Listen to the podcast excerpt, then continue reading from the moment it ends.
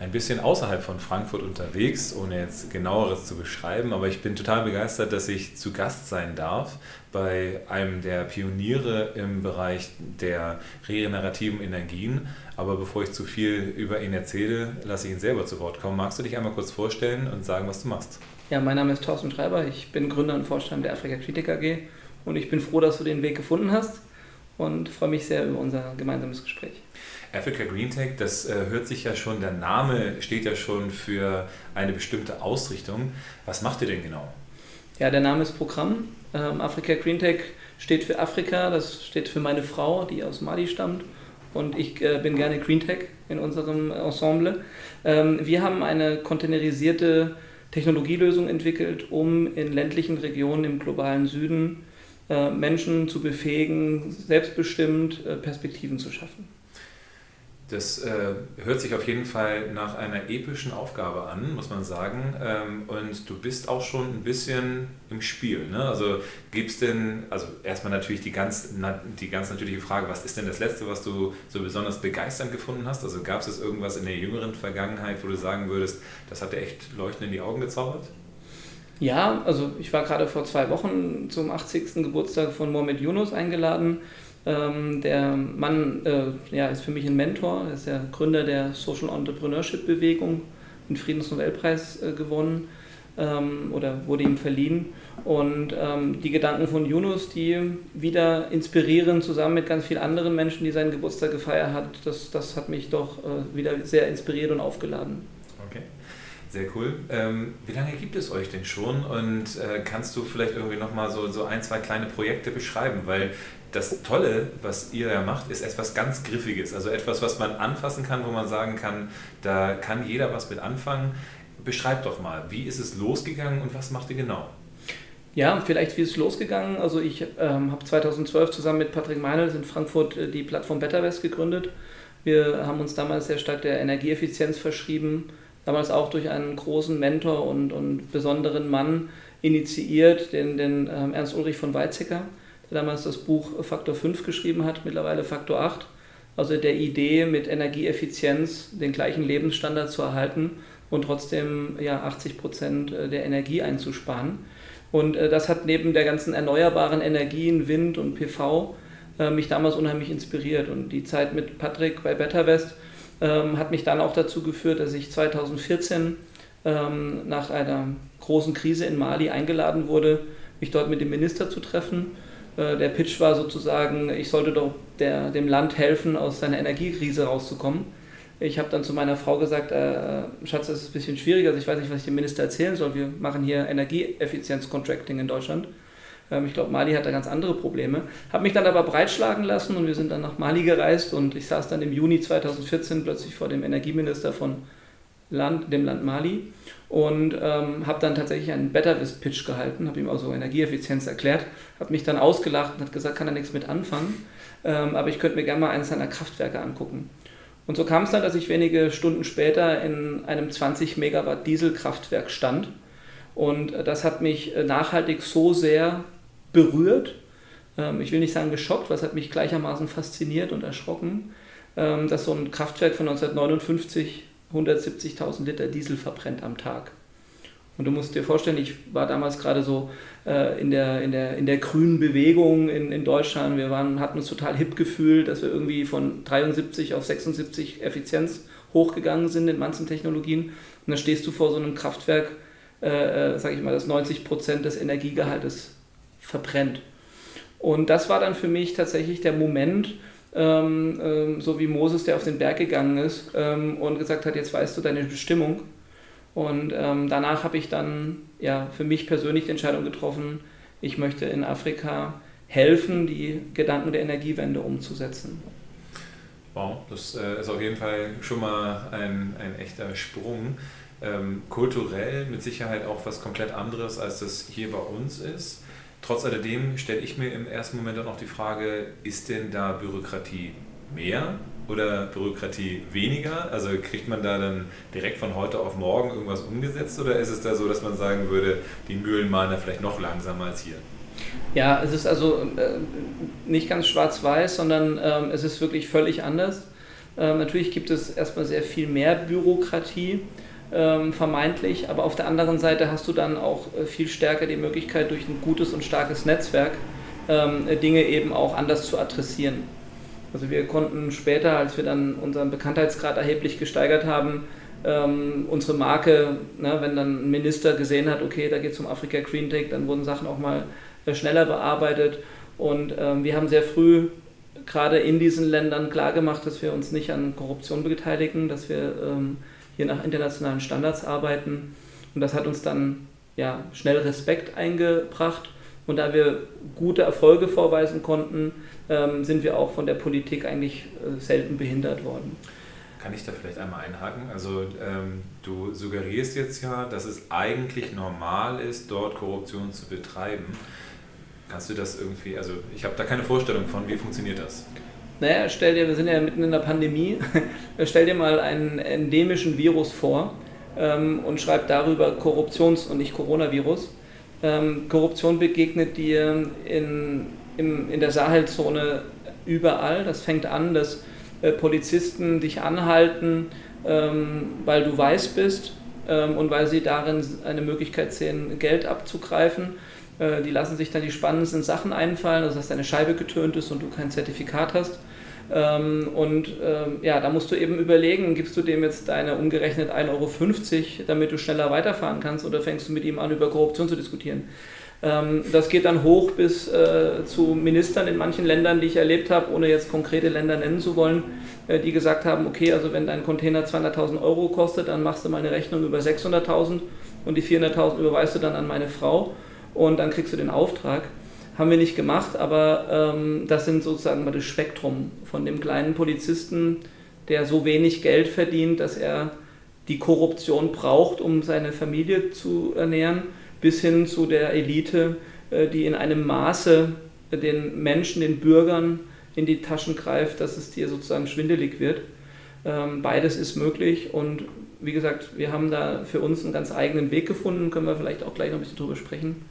Ähm, uns gelingt es zum Glück ganz gut, äh, diese, ähm, sag ich mal, Gefahren, die sich da auch der Compliance heraus ergeben für unsere Investoren, ähm, die äh, vernünftig zu umschiffen. Mhm.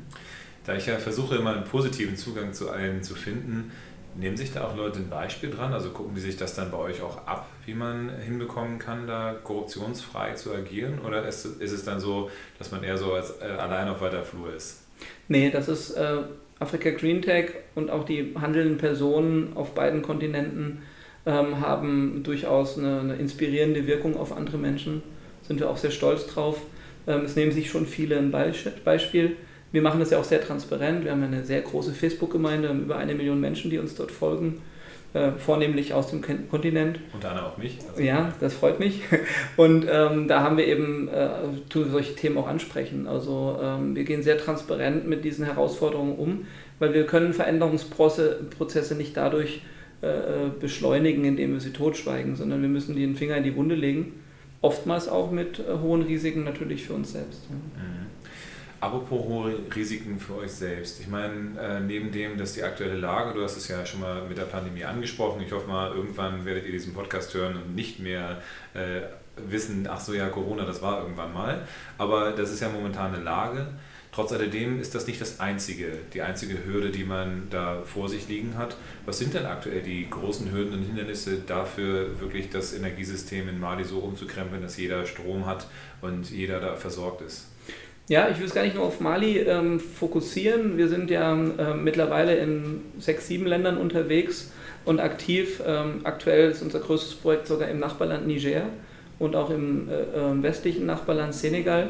Aber tatsächlich haben wir in Mali angefangen, weil, weil Aida ähm, einen, ihre Mutter aus Mali stammt und wir dort einfach das beste Netzwerk hatten. Gleichzeitig war es das wohl herausforderndste Land. Es hat mich persönlich auch gereizt, weil ich mir gesagt habe, wenn es gelingt, eine Technologie zu entwickeln, die in solchen schwierigen Umständen funktioniert. Übrigens nicht nur politisch, sondern auch von den Temperaturen und von Staub und Sand. Da gibt es ja noch ganz andere spannende Themen. Ähm, dann ist es relativ einfach, das an andere Länder zu adaptieren, die ich gerne als Urlaubsländer bezeichne. Ähm, also wenn Leute mir erzählen, ich habe ein ganz cooles Projekt in Kenia oder Tansania, dann muss ich immer müde lächeln, ähm, weil äh, da fahren andere Leute eigentlich hin, um Urlaub zu machen. Das kann man in unserem äh, Unternehmen nicht sagen, insbesondere für ja, Menschen aus Deutschland, die weiß sind, gibt es ein hohes Risiko von Übergriffen, terroristischen Attacken, ähm, die eben auch sehr schwierig sind, auch, also mental auch sehr schwierig sind. Ich bin ja viele Monate im Jahr vor Ort und meine eigenen Kinder haben Albträume und, und ähm, auch meine Familie hält mich regelmäßig für verrückt und will mich entmündigen. Ähm, aber wir machen das natürlich schon, weil es uns wirklich bewegt. Wir können dort einen hohen Impact erzielen. Und ähm, die Gefahren sind äh, ganz klar, ähm, ja, wir haben in vielen Ländern in der Region das Problem, dass der Terrorismus sich sehr stark ausbreitet im Moment. Das ist ähm, ja, leider ein, ein, Teufelskreis.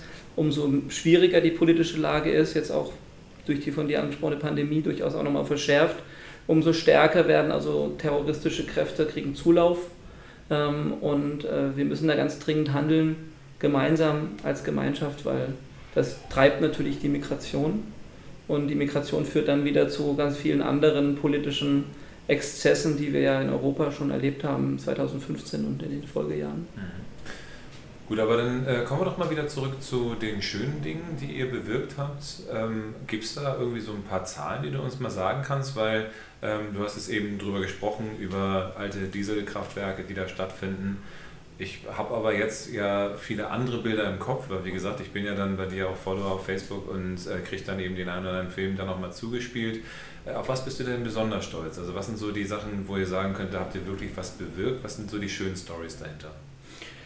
Ja, tatsächlich schön, dass du das so empfindest, weil das genau das, was wir auch wollen. Wir wollen das Bild, das wir über den Kontinent Afrika in den letzten 60 Jahren vorgespielt bekommen haben, das würden wir gerne ändern. Wir sehen den Kontinent Afrika als Chancenkontinent. Wir sehen die Menschen als Leute, die Perspektiven haben, wenn wir sie eben befähigen und ihnen äh, Möglichkeiten schaffen. Wir sehen uns nicht als Helfer, wir sind keine Entwicklungshelfer, das ist ganz wichtig. Afrika Cleantech positioniert sich eben nicht als, als Charity-Organisation, sondern wir äh, verlangen Geld für unsere Dienstleistungen. Das heißt, äh, in, in Mali und Niger verkaufen wir Strom, ähm, Internetzugänge und äh, Kühlsysteme und die Leute müssen dafür Geld bezahlen, einen fairen Preis, der deutlich unter dem liegt, was sie für Diesel ausgeben müssen. Aber ähm, diese Partnerschaft auf Augenhöhe, die ja an der Politik gerne propagiert wird, die leben wir von Anfang an. Das heißt, äh, wir kommen in so ein Dorf und ähm, sprechen erstmal mit den Menschen über ihre Bedürfnisse, ihre Herausforderungen und suchen dann ganz gezielt individuelle Lösungen, wie wir das Dorf zum Beispiel elektrifizieren ähm, bei uns handelt es sich der, also immer um Off-Grid-Anlagen, das heißt um Inselnetze. Wir ähm, bauen in der Regel fünf bis sieben Kilometer Stromnetze. Äh, also richtig so, wie wir das kennen, mit Pfosten und, und Kabeln. Und dann werden die einzelnen Haushalte angeschlossen mit sehr, sehr moderner Technologie, mit Smart Mietern. Da träumt hier der ein oder andere Energieversorger noch von, das haben wir schon im Einsatz. Wir können also hier per Fernwartung Tarife einstellen, Jetzt ist im Moment zum Beispiel gerade ähm, Ramadan, also das Tabaski-Fest steht bevor. Und da stehen die Menschen sehr früh auf, um zu beten. Und da können wir eben dann in unser System äh, das Tarifmodell so ändern, dass der Strom praktisch schon um 4 Uhr morgens angeht aus der Batterie. Die Leute eben aufstehen können, beten, sich waschen. Und dafür geht dann der Strom etwas früher äh, aus. Und nach dem Ramadan können wir das sozusagen per Knopfdruck wieder auf den alten Tarif umsetzen. Nur mal so ein bisschen zu zeigen, in welche Pionierleistung das auch geht. Und dann haben wir in den Dörfern eben in der Regel containerisierte Technologie, das heißt, das sind Plug-and-Play-Anlagen, die wir schlüsselfertig bauen. Ähm, und dort haben wir ein PV-Batteriesystem im Einsatz. Sind also ähm, Photovoltaikmodule, in der Regel 50 Kilowatt Peak hat so eine Anlage. Und dann, Kannst du das vielleicht in der Relation setzen? Also ja, ähm, äh, es ist äh, ziemlich abstrakt, weil wenn wir in Deutschland in äh, Kilowatt denken und an unseren Haushalt denken, dann hat jeder, so wie du und ich, ähm, haben wir dann vermutlich zu Hause Waschmaschine und verbrauchen mehr Strom als die Hälfte von dem Dorf. Ähm, man hat dort äh, ganz geringe Energiemengen, was die Leistung angeht. Also im Schnitt hat ein Haushalt, der bei uns Kunde ist, 17 bis 27 Watt Verbrauch. Mhm. Das liegt daran, äh, dass wir von Anfang an auch LEDs einsetzen. Das heißt, die Menschen verwenden abends schon, das kommt so ein bisschen aus meiner Beta-West-Zeit, ich bin da natürlich gepolt, äh, alles gleich energieeffizient zu machen. Das heißt, die Leute haben abends eben Licht und laden in der Regel ihre, ihre Telefone. Mittlerweile haben viele eben auch ein, ein Radio oder einen Fernseher und ähm, effiziente Kühlschränke. Das ist so die Hauptanwendung in den Privathaushalten. Ähm, das ist aber nicht unser Schwerpunkt, das machen wir sozusagen als Serviceleistung. Ähm, wir sind ganz stark in dem Kreieren von kleinen Betrieben, Handwerksbetrieben, ähm, weil wir tagsüber eben dreiphasig in dem Stromnetz Wechselstrom liefern können. Und bei uns kannst du eben auch ein Schweißgerät anschließen mit 3 kW oder eine Mühle. Ein Schreiner kann keine Kreissäge oder eine Flex äh, verwenden. Wir haben viele Schneider, mittlerweile sogar Sattler, die ersten Internetcafés und Restaurants, die eröffnen. Und äh, wir unterstützen im Prinzip den kleinen Mittelstand in dieser Dorfgemeinschaft. Und das ist dann, ähnlich wie wir das auch kennen aus unserer Vergangenheit in Deutschland, dieser Mittelstand ist dann auch der, der die Jobs kreiert. Und dadurch entsteht dann in der zweiten, in der Sekundärwirkung auch eine Armuts- und Migrationsbekämpfung. Okay. Jetzt äh, stelle ich mir, also äh, auch wenn das vielleicht ein bisschen off-topic ist, aber wie ist denn das mit dem Geldsystem da? Ich meine, wenn es jetzt irgendwie Dörfer sind, die ein bisschen außerhalb sind, äh, wie kommt denn da Banking hin? Also gibt es da Bankfilialen dann vor Ort oder wird das Online-Banking mäßig gemacht? Also ich habe da mit anderen Leuten gesprochen, die da an, in anderen Regionen dann bestimmte Dorfsysteme haben, wie das Geld gesammelt wird. Wie, wie funktioniert das denn in den Regionen, wo ihr dann seid? Also wo kommt das Geld her, was die euch bezahlen? Mhm. Ja, also es sind keine Muscheln. ähm, erstmal ist es so, dass wir das maßlos unterschätzen. Der afrikanische Kontinent hat gerade, was die Finanzwirtschaft hat, in den letzten Jahren viele Systeme einfach übersprungen. Es gibt natürlich keine Geldautomaten, ähm, aber es gibt zum Beispiel in Ländern wie Kenia heute schon einen, einen M-Pesa-Anteil, also das Zahlen mit Handy per SMS, ist dort bei über 50 Prozent aller Zahlungen integriert. Das heißt, wir, sind, äh, wir haben in, in, in ähm, Subsahara-Afrika heute schon Zahlungssysteme, die wir hier in Deutschland gar nie äh, zur Einführung bringen, aus datenschutzrechtlichen Gründen, was weiß ich was. Und das Zahlen per SMS ähm, ist äh, sozusagen das gängigste System. Äh, auch wir haben unser Smart Meter System als Prepaid so ausgelegt, dass die Leute bei uns praktisch ähm, Vorkasse bezahlen. Die können also entweder ähm, per SMS über ihr Telefonguthaben bezahlen. Das heißt, wir sind angeschlossen an den Telefonprovider. Ähm, das andere ist, du kannst einfach Cash bei uns bezahlen, bei unserem Elektriker. Wir haben in jedem Dorf zwei Mitarbeiter, die fest bei der Anlage leben und ähm, die können dann eben dieses Geld vereinnahmen und buchen dann über ihr äh, Terminal in unserem System das Guthaben auf deinen Zähler. Der Satellit schickt dann eine SMS und dann geht bei dir in der Hütte der Strom an. Wow, okay. Also das ist jetzt auch was, was du soeben so ein bisschen angesprochen hattest. Wenn man irgendwas komplett neu aufsetzt, muss man sich natürlich auch nicht mit antiquierten Techniken dann auseinandersetzen, sondern kann ja komplett das so machen, wie man sich das vorstellen würde wahrscheinlich. Ne? Genau, man kann es überspringen oder leapfroggen. Ähm, das ist eben tatsächlich so, dass wir heute schon Technologien einsetzen, die laut Weltbankstudie erst in den nächsten fünf, sechs Jahren sozusagen kommen. Und äh, da sind wir auch Pioniere. Wir haben da sehr früh auch uns mit anderen Startups international zusammengetan und sind also gerade was die Batterietechnik angeht und was das Smart Metering angeht, da sind wir definitiv mit einer der führenden Unternehmen. Mhm. Du hast eben über PV, also Photovoltaikanlagen gesprochen. Das ist natürlich tendenziell nur dann, wenn auch draußen die Sonne Licht anhat, so dann funktionierend. Ähm, das heißt, in den anderen Zeiten müsste das über diese Batterielösung dann funktionieren. Ist das richtig? Verstehe ich das so? Hm. Ja, also erstmal musst du auch da ein bisschen weggehen von unserem äh, ähm, äh, deutschen Wetter. Es ist nicht Nordseeküste. Wir haben in Ländern äh, südlich der Sahara, sehr Äquatornähe, ungefähr die dreifache äh, Sonneneinstrahlung. Ähm, das heißt, wir haben durchgehend ähm, eigentlich Sonne, selbst wenn es regnet in der Regenzeit. Du hast in der Regel eine Regenzeit im Jahr. Äh, früher gab es mal zwei, durch den Klimawandel hat sich das jetzt leider verschoben. Und in dieser Regenzeit ist es aber nicht so, dass es durchgängig tagelang regnet, sondern es gibt einige Regenergüsse und dann kommt die Sonne wieder. Und ähm, die PV funktioniert dann eben relativ gut.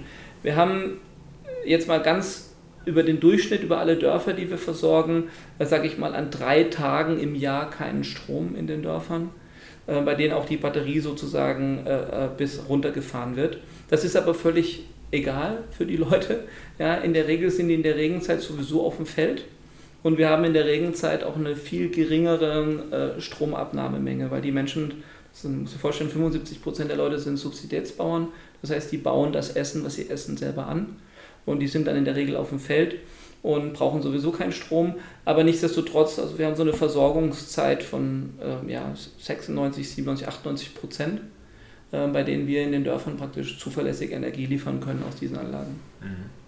Hat sich das denn verbessert? Also, also wie doll hat sich das verbessert? Also ich äh, stelle mir das vor, man hat so am Anfang macht so Pionierarbeit, man baut dann so, ich habe jetzt so vor, äh, im Ohr noch, erster Container, den man gebaut hat, Finanzierungslage nicht ganz so äh, klar.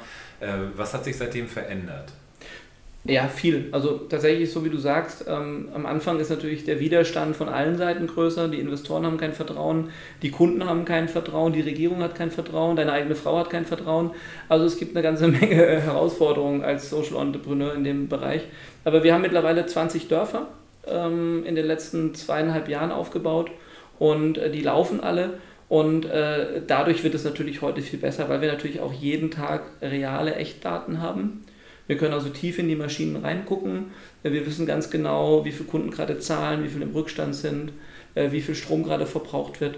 Und diese Daten helfen uns natürlich auch dann bessere Lastkurven zu entwickeln, die Anlagen besser zu bauen, ähm, auch eben kostensparender. Wir müssen die Batterien heute nicht mehr so hoch auslagern. Wir können äh, zum Beispiel so eine Anlage am Anfang, äh, wir haben so eine Ramp-up-Phase, die geht so um die zwei Jahre, in denen die Anlagen äh, lange nicht an ihrer Kapazitätsgrenze gefahren werden, weil die Menschen ja die Verbraucher erst anschaffen müssen. Ne? Also du stellst den Container dahin, dann wollen die zwar alle Strom, aber die haben noch gar keine Geräte. Das heißt, sie fangen erstmal an Geld zu sparen und dann kaufen sie sich das Gerät und das Gerät. Und dann sehen wir, dass wir so nach ein, zwei Jahren eine Verdopplung der Energiemenge haben. Und da wird es dann auch erst spannend. Und wir haben eben unser ganzes System danach ausgebaut, dass wir das modular nachrüsten können. Das heißt, mit, dem, mit der Zunahme der, der Nachfrage können wir sozusagen dann die Batterieelemente dazuschieben und können sozusagen den Speicher hochfahren. Ja, das ist so ein bisschen wie wenn du Serverkapazität brauchst und buchst das nächstgrößere Paket. Ja, so der Switch von M auf L oder dann auf XL. Genauso funktioniert das bei uns auch. Und das können wir mittlerweile so gut prognostizieren, äh, dass wir eben äh, schon sechs Monate bevor wir den Strom verbrauchen, die Bestellung auslösen können für die größere Batterie. Okay.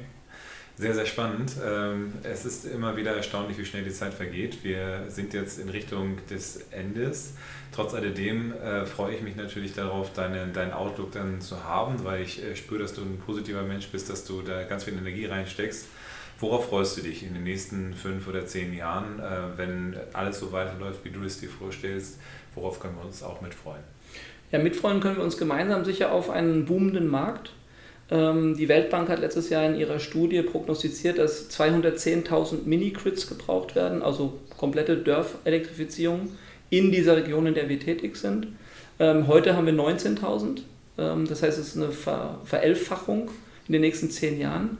und wir haben genau die Technologie, die in dieser Weltbank-Studie beschrieben ist. Ähm, das konnte man sich nicht besser ausdenken. Ja. Die Weltbank, also wenn die Weltbank eine, eine, eine, Wettbewerbsanalyse und eine Marktanalyse für dein Unternehmen schreibt, ist das immer recht angenehm. Ähm, und ja, wir sehen also einem sehr, sehr spannenden, wachsenden Markt ähm, uns entgegen. Wir persönlich, Aida und ich, haben uns als Ziel für 2030 äh, für jedes eigene Kind eine Million Menschen vorgenommen, die wir mit Energie und sauberem Wasser versorgen wollen. Das sind bei unseren aktuell drei Kindern drei Millionen Menschen. Umgerechnet in Containern sind das ungefähr 1000 Dörfer. Und ähm, nach unserem neuen Konzept, bei dem wir nicht nur Strom, sondern auch Trinkwasser und Kühlketten liefern, äh, brauchen wir dafür ungefähr eine Milliarde Kapital.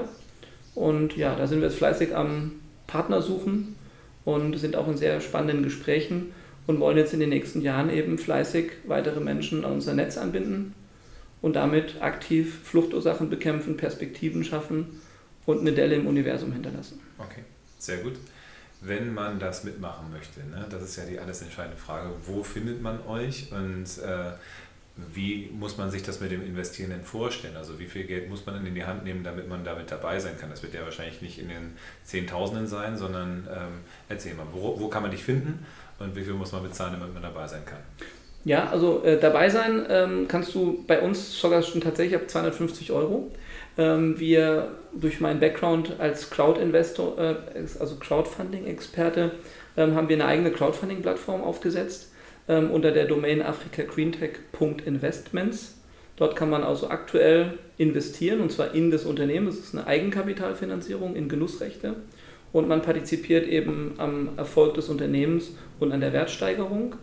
Und natürlich können sich größere Investoren, also das Crowdfunding ist ja regulatorisch nur bis 25.000 Euro möglich pro Investor, aber natürlich sind jetzt äh, Family Offices oder ähm, Impact-Investoren herzlich eingeladen, mit uns Kontakt aufzunehmen. Äh, wir können natürlich ja, fast jedes Ticket im Moment in unseren Projekten verarbeiten. Ganz aktuell arbeiten wir an äh, der Elektrifizierung von 50 Dörfern in Niger und raisen dafür 50 Millionen Euro. Und äh, das ist sowohl in Equity als auch in Long-Term Debt, ähm, also Darlehen. Und ja, also da sind äh, alle Gespräche möglich. Wir sind super innovativ, was die Finanzinstrumente angeht. Wir haben Anleihen schon gebaut und wir können eigentlich heute SPVs gründen für Investoren. Also da sind eigentlich der Fantasie keine Grenzen gesetzt. Wir können das heute tatsächlich so gestalten, wie auch der Investmentpartner das braucht. Ähm, aber das ist die Einschränkung. Ähm, wir nehmen kein Geld ähm, von ja, nicht nachhaltig orientierten Investoren. Also bei uns können Menschen, die äh, mit Waffen handeln oder die Welt ansonsten zerstören, nicht investieren. Da sind wir ein bisschen äh, picky-mäßig. Also das muss schon zu uns passen. Und ich glaube, das ist so ein bisschen die einzige Einschränkung. Ansonsten ist jeder willkommen, der das Herz am rechten Fleck habe und merke, dass wir was an der Welt verändern müssen. Okay, also die eigentliche Botschaft, die du senden wolltest, hört auf, Waffen zu verkaufen, dann dürft ihr auch bei Africa Green Tech investieren, richtig? Das kannst du auf diese kurze Message reduzieren, okay. wenn du möchtest. Ausgezeichnet. Dann danke ich dir ganz, ganz doll herzlich, dass äh, wir heute hier sein durften. Ich habe auch gleich das Privileg, dann einen so einen Container wirklich zu sehen. Also von daher, äh, da bin ich jetzt schon Feuer und Flamme für. Und für den Fall, dass ihr noch weiteres von mir hören wollt, ihr findet mich auf www.finanzoptimist.com und ähm, auch auf YouTube, Spotify und so weiter. Und ich ähm, danke euch fürs Zuhören und ich hoffe, ihr hattet genauso viel Freude wie ich. Und ich danke Thorsten dafür, dass wir heute hier sein durften. Ich danke dir, mein Lieber.